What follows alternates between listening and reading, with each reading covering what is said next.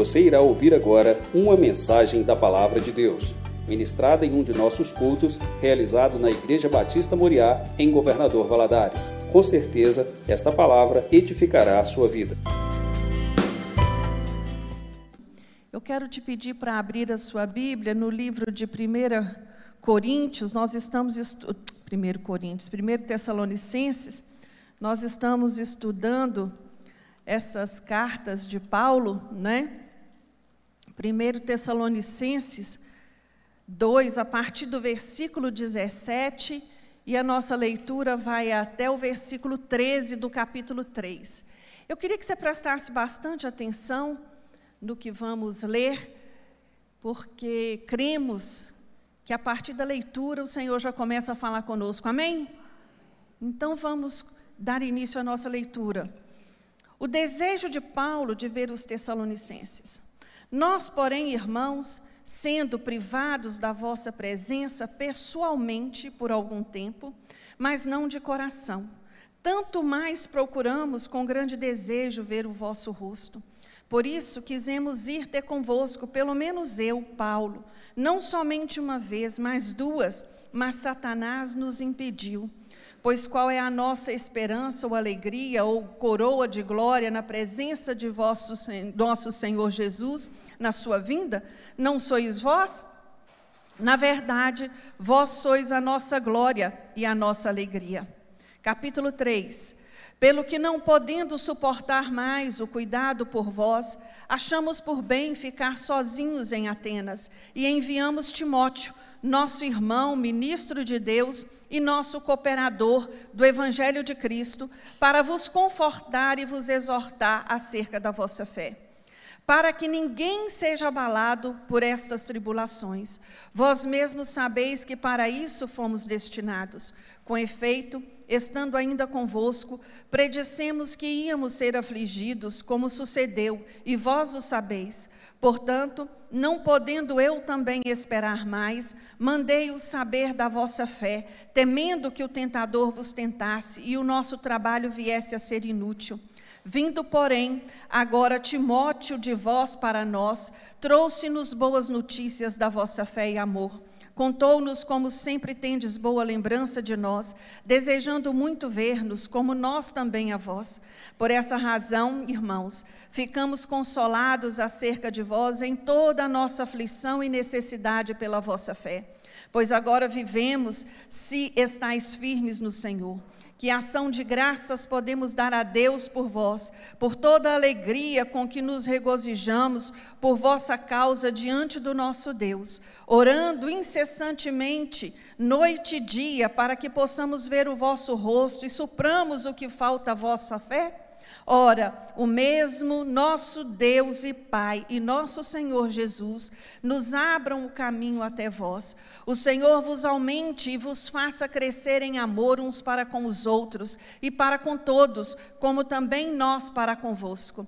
Possa Ele vos confirmar o coração, para que sejais irrepreensíveis em santidade diante de nosso Deus e Pai na vinda de nosso Senhor Jesus com todos os seus santos. Amém? Feche os seus olhos agora, por favor.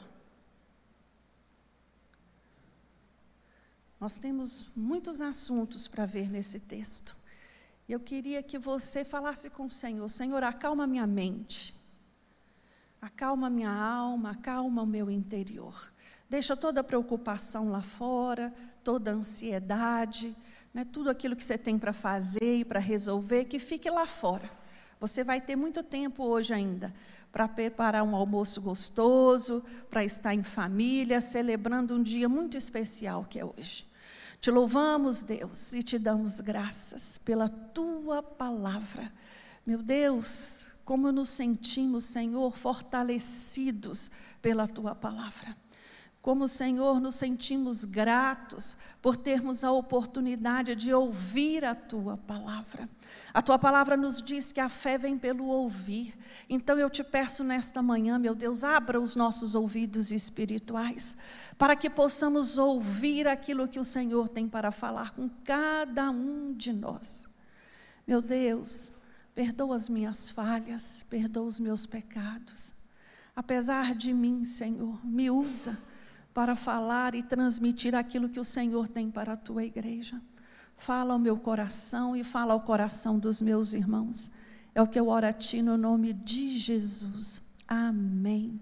Irmãos, nós é, estudamos, eu queria te pedir para deixar sua Bíblia aberta, por favor. Nós estudamos tantas vezes a respeito de ovelhas, né, do caráter da ovelha, como se posiciona a ovelha no rebanho, como, como é, é, é, é tratado a, a ovelha pelo seu pastor. E hoje nós vamos falar das marcas de um pastor. Por que desse assunto? Estamos vivendo um tempo muito difícil no Evangelho. Tem se levantado muitos líderes se intitulando pastor, que nem convertido é, que nem experiência de transformação com Deus tem. Ele usa meia dúzia de verdade da palavra de Deus e cria sua própria doutrina, seus próprios pensamentos. E tem tanta gente que ama Jesus ouvindo e acreditando, ouvindo e se alimentando daquilo, ouvindo e colocando em dúvida princípios que sustentam o Evangelho e que são inegociáveis.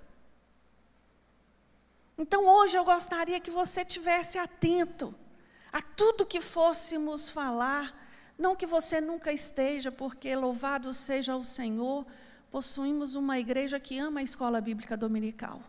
Olha que turma linda que está aqui hoje. Você já teve a oportunidade de olhar à sua volta e ver quanta gente está aqui hoje?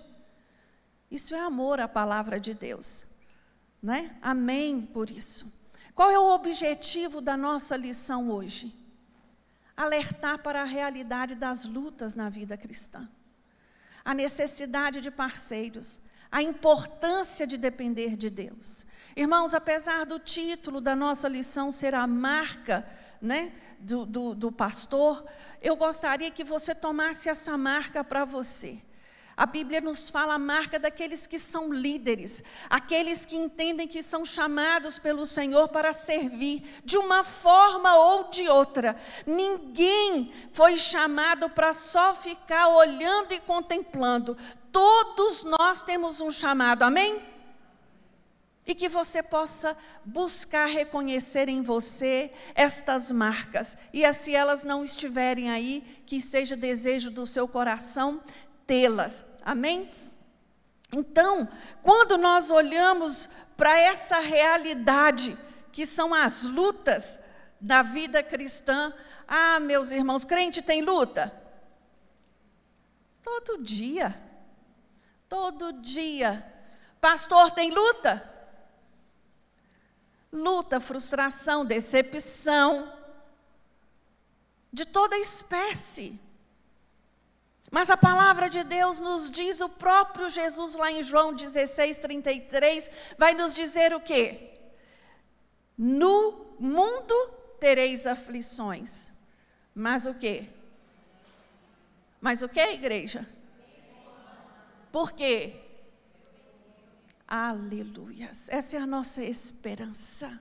Oh, glória a Deus, né? Nós precisamos de parceiros, irmãos. Parceiros de oração, parceiros que façam visita conosco, parceiros comprometidos com a obra do Senhor. Parceiros que sejam sábios para nos aconselhar parceiros fiéis, aqueles que nós sabemos que nós podemos contar, que não vai ficar aí espalhando aquilo que nós confidenciamos a Ele. Todos nós precisamos, irmãos. Não tem como fazermos essa caminhada sozinhos. Ah, eu não contei para ninguém não queria que ninguém soubesse o que eu estava passando. Como você vai orar sem saber? Não digo que a gente tenha que espalhar os nossos problemas, mas nós temos que ter pessoas às quais nós sabemos que podemos dizer e contar com ela nas orações. Louvado seja Deus por isso. E o homem de Deus, a mulher de Deus, ela vai precisar aprender a depender do Senhor. Jesus vai nos dizer em João 15, 5: Sem mim, nada podeis fazer. Nós podemos ter boas intenções, nós ter, podemos ter boa vontade, nós podemos querer muito, mas sem Jesus, sinto te dizer, você pode ir até um pouquinho, mas não vai além. Porque a obra é dele, a igreja é dele. Então você depende dele para isso. Amém?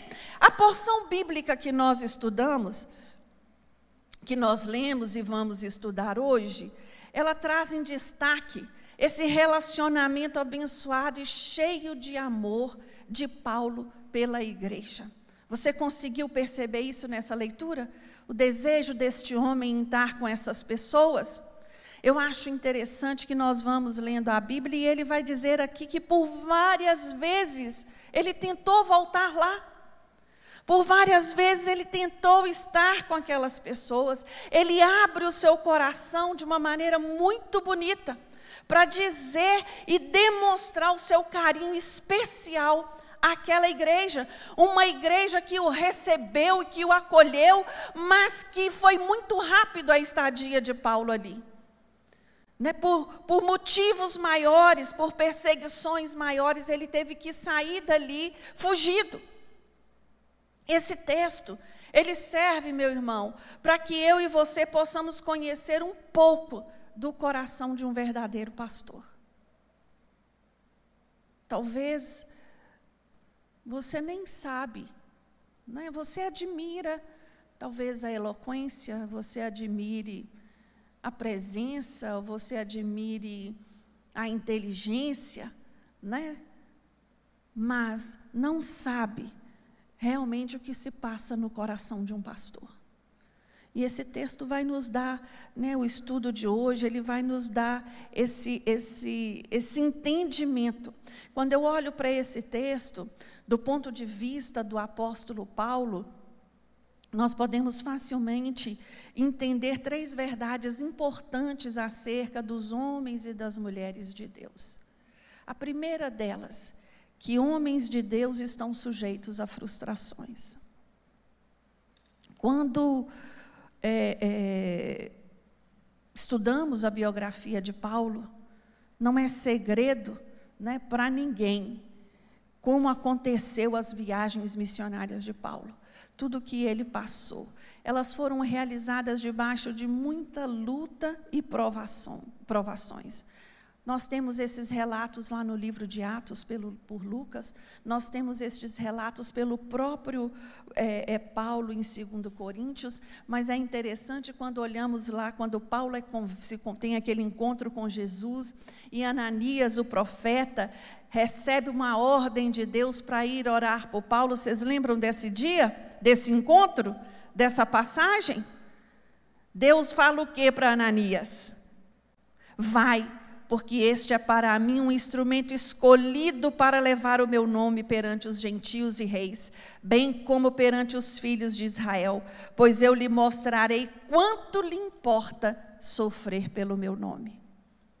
Irmãos, é muito triste nós vermos aí uma onda de pregações de pastores de alta ajuda, aonde tentam camuflar as lutas do crente. Como se essa vida aqui fosse uma vida só de sucesso. Que a cruz do Calvário fosse um sacrifício muito simbólico.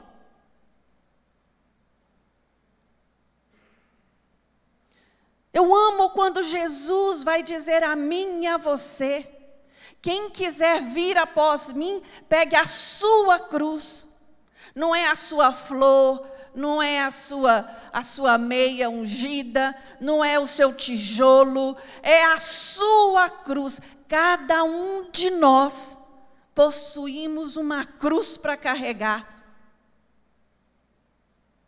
Essa é a palavra de Deus que afirma isso para mim e para você. Então não se iluda. A vida, nós vivemos momentos felizes? Claro que vivemos. Meu Deus, quantas bênçãos o Senhor tem nos dado. Mas nós também passamos por luta, nós também choramos, nós também passamos por dificuldades. E aqui, Paulo, ele vai relatar as dificuldades que ele passou. Lá em 1 Coríntios, lá em 2 Coríntios, quer dizer, no capítulo 11, ele vai dizer assim: olha, cinco vezes recebi dos judeus uma quarentena de açoites menos um, quer dizer, 39. Três vezes fui açoitado com vara. Uma vez fui apedrejado, três vezes sofri naufrágio, uma noite e um dia passei no abismo. Em viagens, muitas vezes, em perigos de rios, perigos de assaltantes, perigos entre patrícios, perigos dos gentios, em perigos na cidade, em perigos no deserto, em perigos no mar, em perigos entre os falsos irmãos. Além dessas coisas exteriores, há o que diariamente pesa sobre mim o cuidado de todas as igrejas. Olha que coisa linda, meus irmãos. Além de que os pastores, os líderes, aqueles que têm se levantado para colocar a mão no arado, passar por todas as lutas exteriores, ainda tem as preocupações com os irmãos da igreja com aquele os quais nós congregamos. E aqui nós vemos, a gente sabe que o pastorado, ele é uma mistura de quê? De alegria e lágrima.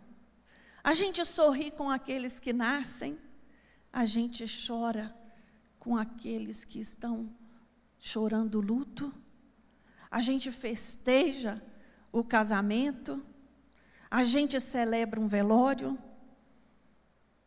a vida é assim. Às vezes, no mesmo dia, o pastor sai de um casamento para ir para onde? Para um velório. É só o pastor que faz isso? Não. Aqueles homens e mulheres que amam a Deus e amam a sua congregação, eles fazem isso também. Eles se comprometem eu olho para esse texto de 2 Coríntios 11, eu fico pensando, né, além das pressões exteriores, além dos problemas que nós lidamos todos os dias, com as dificuldades, nós ainda lidamos com as pressões interiores. Paulo havia sido acusado pela falta de interesse pelos cristãos de Tessalônica. Ele havia sido acusado por não tê-los visitado mais. E ele, aqui a palavra de Deus, ela não nos diz exatamente o que impedia Paulo de ir. Ele declara que Satanás o impediu. Nós não sabemos qual foi esse impedimento real, qual foi o motivo, mas ele deixa claro que não foi uma vez, nem duas que ele tentou. Foram várias.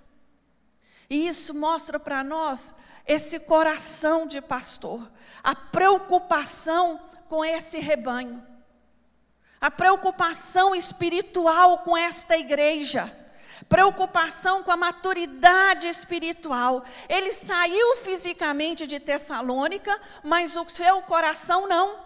O seu coração estava com aquelas ovelhas, com aqueles irmãos em Cristo. O seu cuidado por eles não foi inativo, não. Ah, eu me preocupo tanto, Mas o que, que eu posso fazer? Não tem como eu ir lá. Não. Ele não se acomodou. Ele buscou uma solução, ele foi comprometido, ele buscou uma saída. Esse coração de pastor de Paulo, ele pensou mais no bem-estar dessas ovelhas do que ele mesmo. Ele nos diz, em, em, em, logo no início do capítulo 3, ele disse assim: Olha, eu vou, eu, eu achei por bem ficar sozinho em Atenas. Ele escolheu ficar sozinho e mandar o seu companheiro, Timóteo, seu companheiro de jornada,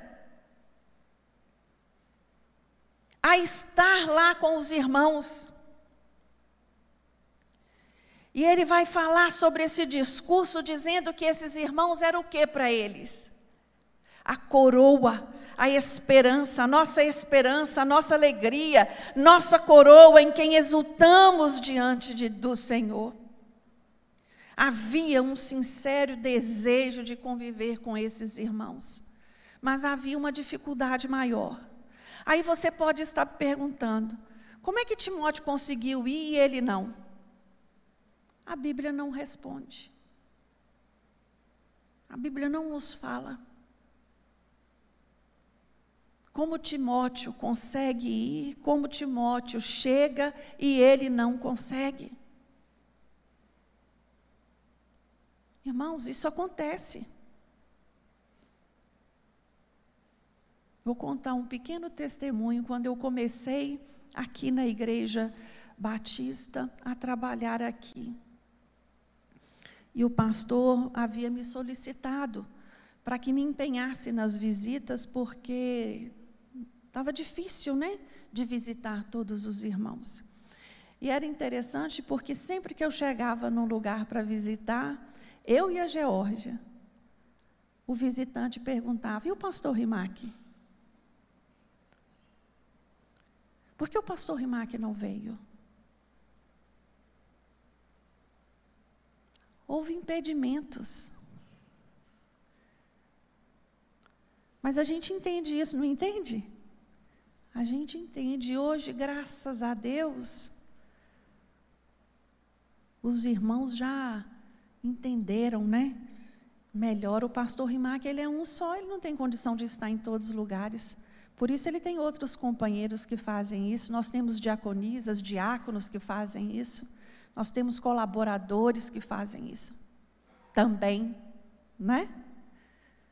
E aqui nós vemos que Paulo, ele deixou este, esta igreja com muita relutância. Nós vimos nas lições anteriores como ele teve que fugir dali. E aquilo causou nele uma sensação de vazio, de perda.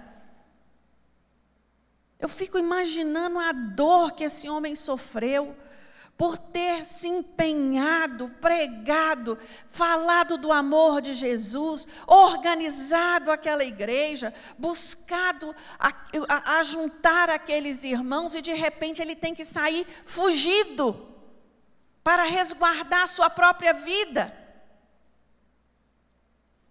E ele nos mostra né, que, que, que, que a perseguição ali dos judeus, né, provocou essa situação. Ele não teve como fazer outra coisa. E isso me fala, meus irmãos, muito ao meu coração a respeito de determinadas condições, inclusive que os obreiros passam. Condições essas, circunstâncias essas que nós não temos controle. Não era escolha de Paulo sair da maneira como ele saiu. Ele não escolheu dessa forma. Existem fatos na nossa vida que nós não entendemos. Nós perguntamos e não temos resposta. Mas eles existem. Mas uma coisa nós não temos dúvidas: de que Deus está no controle. E que no tempo dele, Ele agirá ao nosso favor. Amém? Não é no nosso tempo. Não é do nosso jeito. Paulo fez várias tentativas para visitar esses irmãos, mas nenhuma delas ele conseguiu concretizar. Nenhuma delas foi bem sucedida. E ele vai dizer que quem levantou as barreiras para ele não retornar ali foi Satanás. E Satanás é verdadeiramente aquele que se opõe. Ele se opõe ao progresso do, do, Evangelho, ele se opõe aos crentes, ele se opõe para que nós possamos enfraquecer a nossa fé, não é? Para que possamos é, é, é cair nas suas ciladas. É lógico que nós não podemos imputar toda a culpa nele, porque nós também temos responsabilidades, né? Nosso descuido, nosso desamor não é culpa de Satanás, é nossa culpa. Mas aqui, especificamente, nós reconhecemos que Paulo ele deixa claro no versículo 18 quais, quem é que o impedia. Lá em Atos, ele tenta fazer uma, uma viagem missionária para uma direção, e quem o impediu de ir naquela direção foi o Espírito Santo de Deus. E ele vai para outra direção. E ali a palavra é pregada, e os crentes foram né, aumentando e crescendo. Quando, como que eu diferencio quando o empecilho é de Deus e quando o empecilho é de Satanás, irmãos? Satanás ele quer impedir o crescimento da igreja. Quando Deus, quando o Espírito Santo impede determinadas ações, é porque ele sabe o que é melhor para a sua igreja, o que é melhor para a vida dos irmãos. Aqui nós vimos que até a segunda vinda de Jesus, Satanás vai estar aí lutando contra a igreja. Mas a palavra de Deus nos deixa claro que ele é um derrotado, que nenhuma força tem poder para fechar as portas da igreja. Amém? Tem lutado. Existem lugares no mundo que têm vivido perseguições como essas aqui que os tessalonicenses viveram. Existem lugares no mundo onde missionários têm sido caçados e mortos por amor ao Evangelho. Louvado seja Deus que nós não temos esse problema no Brasil. Não desta forma, não dessa maneira. Mas nós lidamos também com perseguições, perseguições intelectuais, culturais, né? E quando o diabo ele não consegue nos atacar de fora, ele arruma uma maneira de atacar como? Dentro, que é o que nós temos visto no Brasil. Tantos homens se levantando aí como pregadores da palavra de Deus, pregando heresia. Pregando heresia. Cuidado, não me canso de falar isso. Cuidado com o que você tem ouvido. Muito cuidado. Segunda importante verdade que nós vemos a respeito dos homens de Deus é que eles precisam de parceiros ministeriais.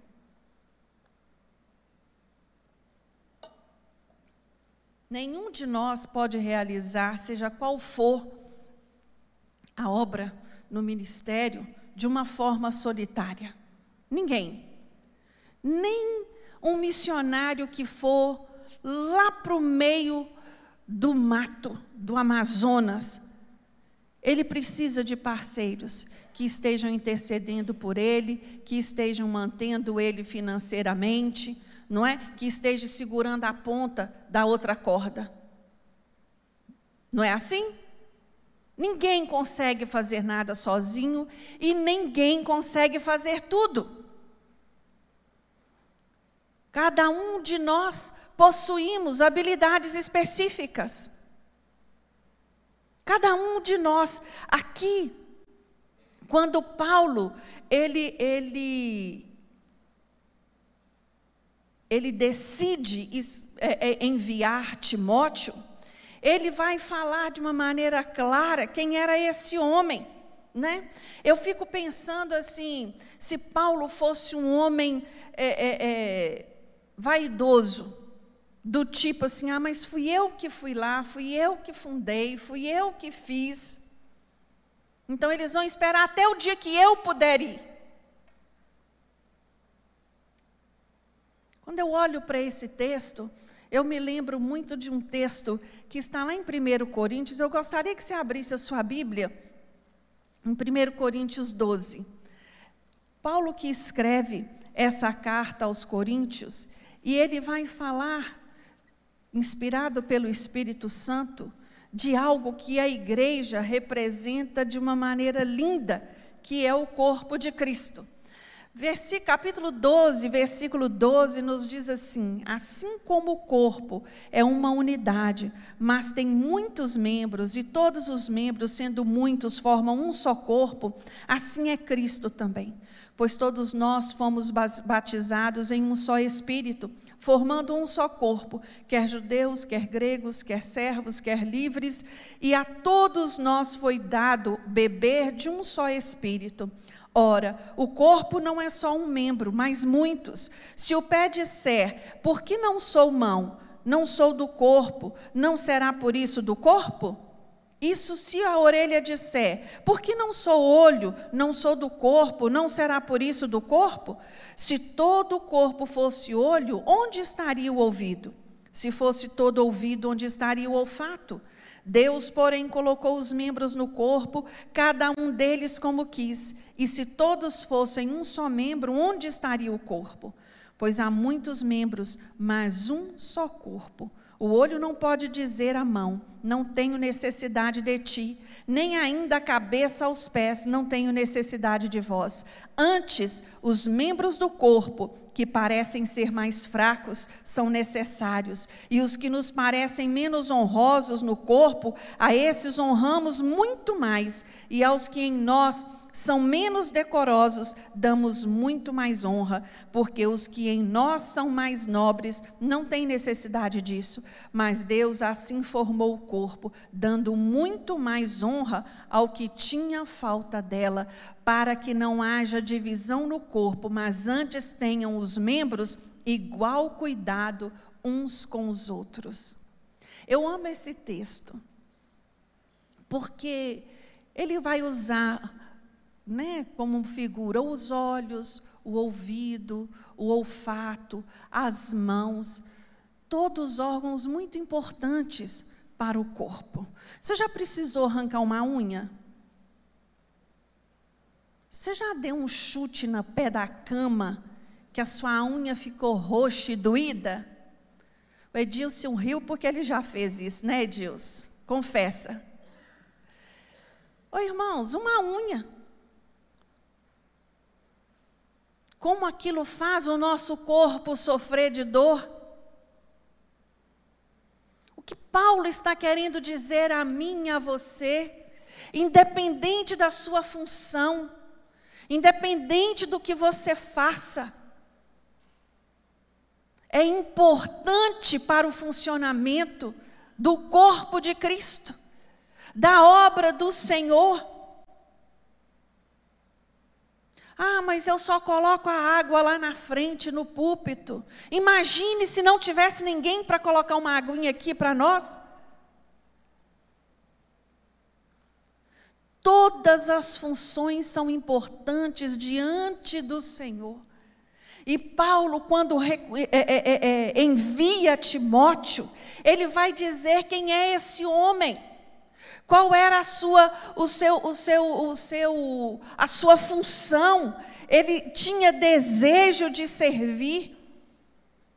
Paulo, ele vai deixar claro que ele era um ministro de Deus. Ah, irmãos, é lindo demais alguém poder contar com outro dessa forma é especial demais.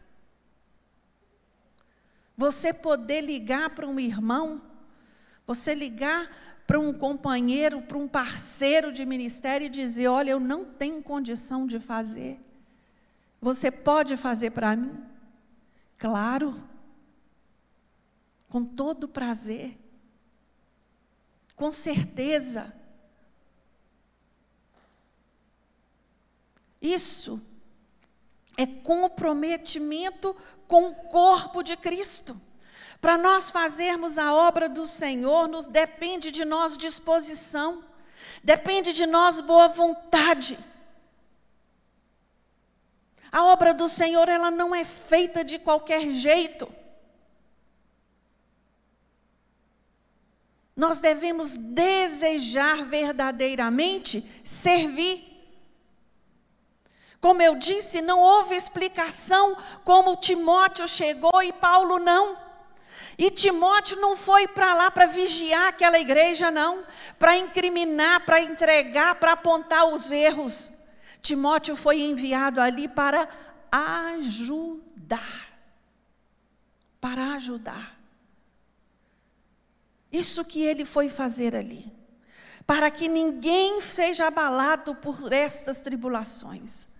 Vós mesmos sabeis que para isso fomos destinados. A preocupação de Paulo é que aqueles irmãos de Tessalônica ficassem pelo caminho diante das dificuldades e diante dos problemas que eles estavam vivendo. E essa preocupação é pertinente, irmãos? É. Porque muitas pessoas, até os dias de hoje, quando a, a, a, as tentações, as lutas, os problemas se avolumam, muitos não conseguem, eles param. Vocês já ouviram aquela máxima? O sol que derrete a cera é o mesmo que endurece o barro? Assim é as lutas. As lutas muitas vezes quebrantam o coração do crente, traz ele para mais perto de Jesus. E ele se humilha e ele clama. Mas outros se endurecem mas outros interpretam erroneamente as lutas. Não entende que está sendo disciplinado, que está sendo corrigido, que está sendo tratado. Não consegue ver isso. E aí se afasta. Aqui Paulo, ele está dizendo a esses homens e mulheres da igreja de Tessalônica: Eu os amo e eu me preocupo com vocês. Abençoada é a igreja, irmãos, que possuem homens e mulheres que amam o Senhor e que têm a disposição, como Timóteo, de servir.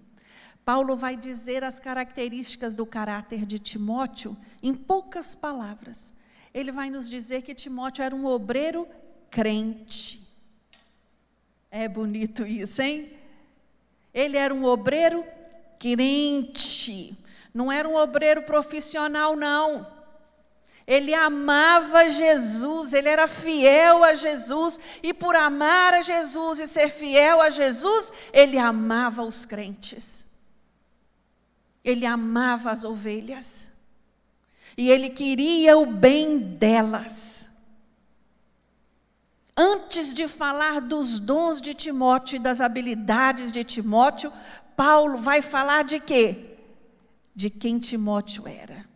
Timóteo é um obreiro, um obreiro, meu companheiro, meu irmão. É isso que, que, que, que Paulo fala dele. Isso é lindo, irmãos, porque fica claro que não havia dúvidas sobre o caráter desse homem. Ele vai dizer assim: Olha, enviamos Timóteo, nosso irmão, ministro de Deus e cooperador no Evangelho de Cristo Jesus. Ah, que coisa linda! Como é bom alguém poder testemunhar a nosso respeito e dizer: O Dani é um homem de Deus. O Davi é um homem de Deus.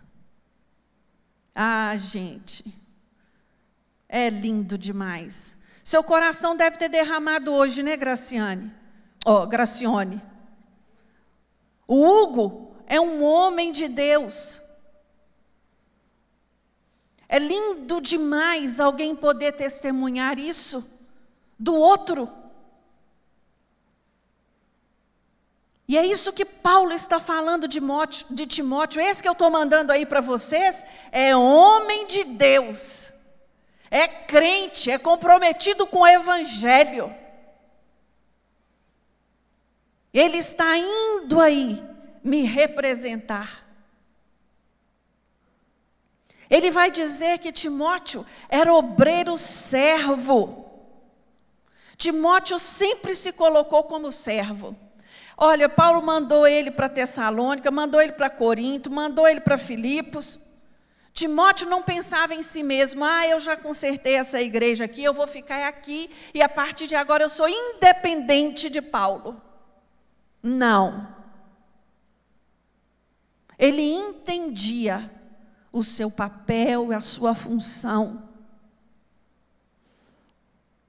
Ele tinha cuidado com os interesses de Deus e não com seus próprios. Ele era um obreiro encorajador. Ele foi ali para quê, irmãos? Para confortar e exortar os irmãos daquela igreja. Ele foi ali para fortalecer, para encorajar. Meu irmão, minha irmã, peça a Deus todo o tempo para que na sua boca haja palavras de encorajamento para que quando alguém vier até você, você tenha uma palavra boa para aconselhar, para encorajar. Não, meu querido, minha querida, não pense assim. Basta o mundo para nos desanimar.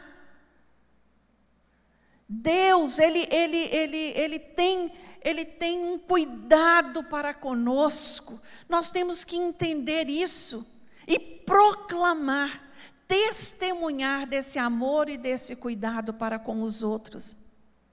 Timóteo, ele era um, um obreiro que encorajava, ele não trazia problema, não.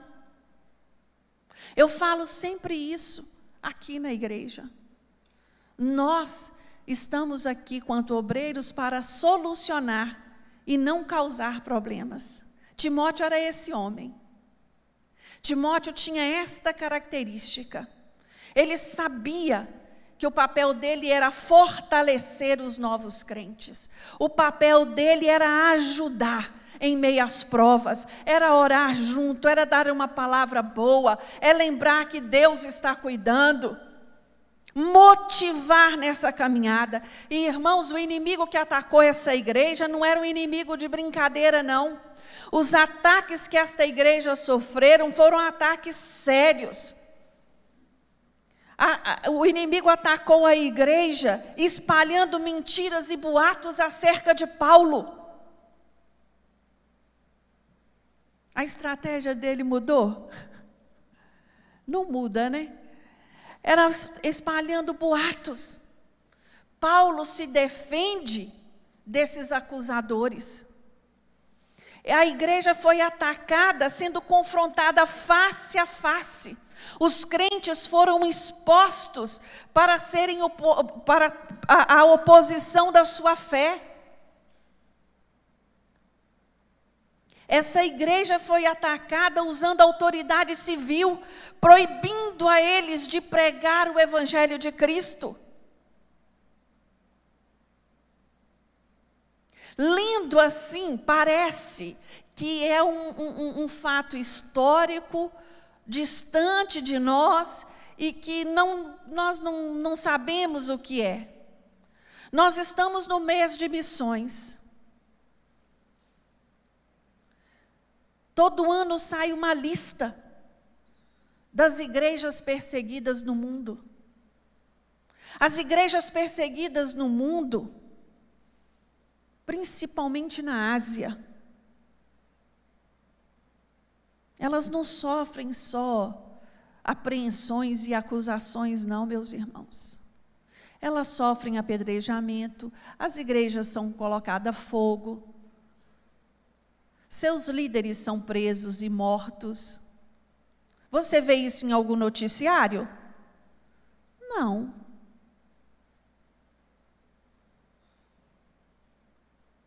Nós temos que estar atento. E o mais lindo é que, apesar de todos esses ataques e perseguições, a igreja permaneceu firme. A igreja permaneceu firme na sua fé. A igreja não se abalou. Ela não abriu mão das suas, das suas, dos seus princípios. Ela não baixou a sua guarda. Ela, pelo contrário, ela buscou lutar pela, com as armas espirituais contra estes ataques. Isso, irmãos, fala muito ao meu coração e ao seu também deve falar. O inimigo, ele não tira férias. O nosso inimigo, ele não descansa. Ele trabalha ardentemente o tempo todo, buscando maneiras para parar a igreja do Senhor. E quando nós olhamos para a história da igreja primitiva, nós vemos que quanto mais eram perseguidas, mais essa igreja crescia. Mais essa igreja crescia. Eu tenho comigo, irmãos, um ditado que eu gosto muito. Você, às vezes, crente, comprometido com Deus, esteja vivendo isso hoje acusações de família dos mais próximos. Ah, igreja para quê? Crente para quê? Não é? Mas eu quero te dizer nessa manhã, mantenha-se firme. Só leva pedrada árvore que tem fruto. Amém? Árvore que dá fruto é que leva pedrada. Não desista da sua caminhada de fé. Saiba que o Senhor é contigo caminhando para o fim, Timóteo foi e voltou. E Timóteo volta com quê? Com boas notícias. Como as boas notícias nos fazem bem. Como as boas notícias alegram o nosso coração. O coração de Timóteo, de, de Paulo, foi é, é, é, é revitalizado com as notícias que vieram de lá. Timóteo disse: Eles te amam, Paulo eles estão firmes na fé, eles estão sofrendo perseguições, mas estão se mantendo ali, dia e noite, firmados no Senhor. Eles não esqueceram de você. As, a, a visita de Timóteo fez diferença para Paulo. Porque aquilo que deixava Paulo apreensivo a respeito da igreja e a respeito dos irmãos, os relatos de Timóteo trouxeram paz ao seu coração. E aí nós vemos que a verdade acerca do homem de Deus é que de quando ele não pode ir, ele vai o quê? Orar. E eu queria caminhar para o final dessa palavra, irmãos, falando sobre oração. Paulo, ele não pôde ir a Tessalônica, mas ele pôde orar pelos tessalonicenses. Ele não abriu mão disso. A oração, ela não está limitada a tempo e nem fronteiras, meus irmãos. Você pode tocar o mundo através da oração. Você pode fazer muito mais por uma pessoa orando de joelhos do que falando. E aqui nós vemos algumas características dessa oração. Essa oração ela era constante. Ele vai dizer no versículo 10 do capítulo 3, orando noite e dia. A prática da busca pela presença de Deus ela tem que ser uma preocupação no coração de cada um de nós. Irmãos, eu queria abrir um parênteses para te chamar a atenção. O tema da nossa missão, do mês de missões desse ano, é lançando as redes. O versículo tema é aquele em que Jesus chama os homens para serem os, os apóstolos para serem pescadores de homens. Nós falamos muito de missões e às vezes pensamos muito em dinheiro. Pensamos que é ofertando que vai resolver. Mas eu quero te dizer, a maior missão que você pode fazer é ganhar almas para Jesus, é evangelizar seu vizinho, seu irmão, seu primo, seu parente afastado do Senhor. E eu queria que você pensasse no dia de hoje: quantas almas você já ganhou para Jesus esse ano de 2023? Nós estamos no mês de agosto. Quantas almas? Você vai responder para você, você não vai responder para mim. Quantas almas? A oração deste homem, ela era intensa. Ela tinha uma dedicação e um esforço. Em, há meus irmãos, que a resposta da oração do outro somos nós. Eu muitas vezes tenho plena convicção disso, eu não tenho dúvidas que eu estou de pé aqui em resposta de oração de muitos dos meus irmãos. E com você não é diferente, amém? Louvado seja o Senhor por isso. A oração de Paulo era dependente, ele sabia que quem faz a obra é Deus, não é ele. Ele não tinha dúvidas, o papel dele era qual? Orar. E o nosso papel é esse, irmãos: orar. O nosso papel é esse, interceder. A oração de Paulo era objetiva. O que mais você tem pedido ao Senhor nas suas orações? O que você tem falado com Ele nas suas orações? Sua oração é uma repetição de palavras ou ela é objetiva? Você tem se preocupado com o corpo de Cristo? O Senhor tem te levantado para interceder pela igreja dele na terra? Pela igreja na qual você congrega? Esta manhã, irmãos, é a pergunta que nós temos. É o questionamento de Deus para a nossa vida. Paulo orou para que aqueles irmãos tivessem uma fé madura, um amor profundo, para que eles pudessem ser santos na presença de Deus. Quando nós olhamos as duas cartas de Tessalonicense, nós vamos ver o tanto que Paulo falou sobre a segunda volta de Jesus. E nesse assunto, meus irmãos, nós precisamos estar atentos. É necessário santidade, sem a qual ninguém verá o Senhor. Não viva a sua vida mais ou menos. Não seja um crente mais ou menos. Não seja tropeço na vida de ninguém. Pelo contrário, seja luz e seja sal na terra. Jesus está na iminência de voltar para buscar a sua igreja. E nós esperamos ardentemente por isso, amém? Vamos ficar de pé?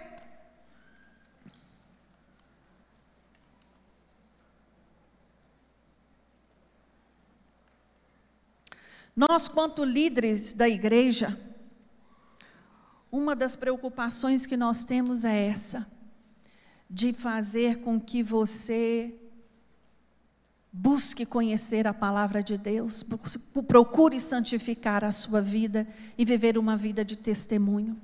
Isso não é por chatice, isso é por amor, porque desejamos que todos se salvem. Feche os seus olhos agora, não preste atenção no grupo de louvor. Agora é tempo seu com Deus. Fala com o Senhor. Senhor, eu ouvi a tua palavra.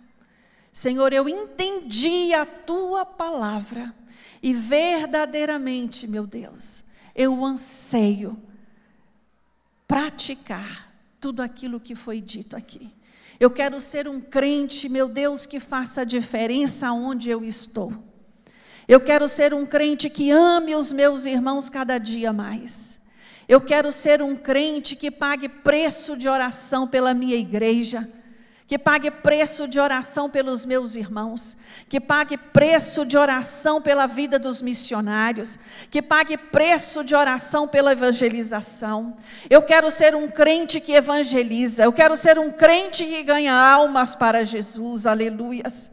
Ah, Deus, esta verdade que desejamos viver dia a dia na tua presença.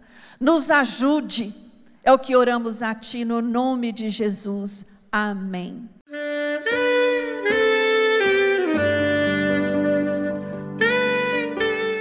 Querido amigo, Deus se interessa por você. Ele conhece as circunstâncias atuais da sua vida. Não hesite em buscá-lo. Em Jeremias 33, versículo 3, ele nos diz: Clama a mim e responder-te-ei, e anunciar-te-ei coisas grandes e ocultas que não sabes. Esperamos que a mensagem ouvida tenha falado ao seu coração e que você e sua família sejam abençoados pelo Senhor Jesus.